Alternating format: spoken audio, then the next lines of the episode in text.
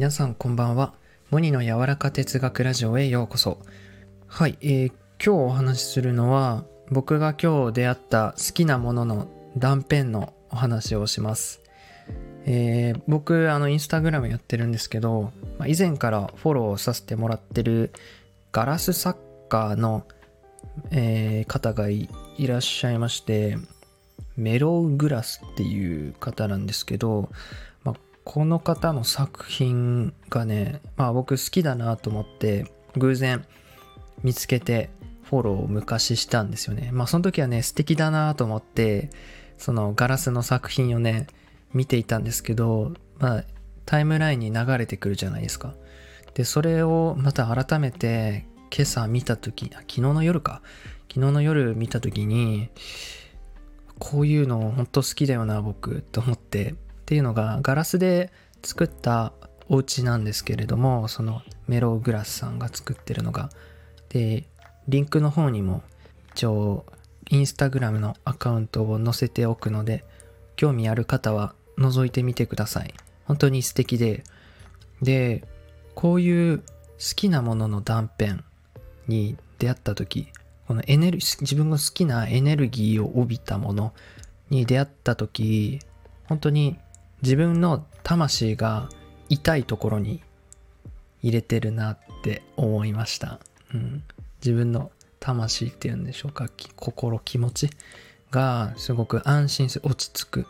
そこにいたいって思うの。昔のギリシャの人は美しいなっていうこの美的体験をしてる時の人間の魂って一度あの世という本来いた場所に戻ってるなんてねいう風に話もありまして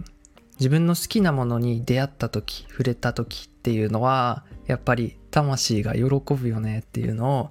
今日お話ししたかったです。でそのエネルギーに触れている時間をやっぱり長く持ちたいし調和していたい。そのエネルギーに長く滞在することがとても幸せだしもちろんずっとねその気持ちでいられたら幸せなんですけどでもあの仕事に行かなくちゃいけないとか他にやらないといけないことがあってなどね自分が好きじゃない気分になることも日常あるかもしれないんですけどでもそうなれば一層ね自分の好きな気持ちっていうのがさ美しく見えると思うんですよねより一層だからこそ価値を感じるというか本当に大好きだってより思えると思うんですよ。うん、だから、まあ、あの結構僕ってその白くて透明感があるとか静けさがあるものがすごい好きなんですよ。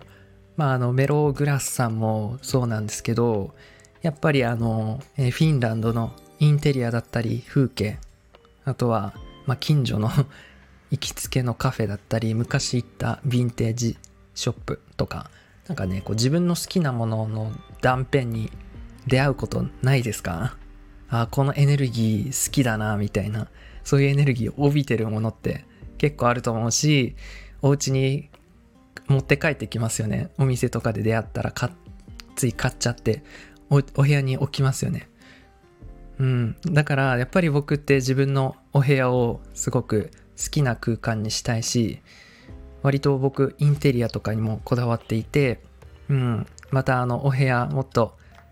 あの自分好みにしていきたいなみたいな思った今日の朝でした 皆さんは何に触れると心が一番あ安心するなっていうかどういうエネルギーに触れるとどんなものの断片に触れると心が落ち着きますか？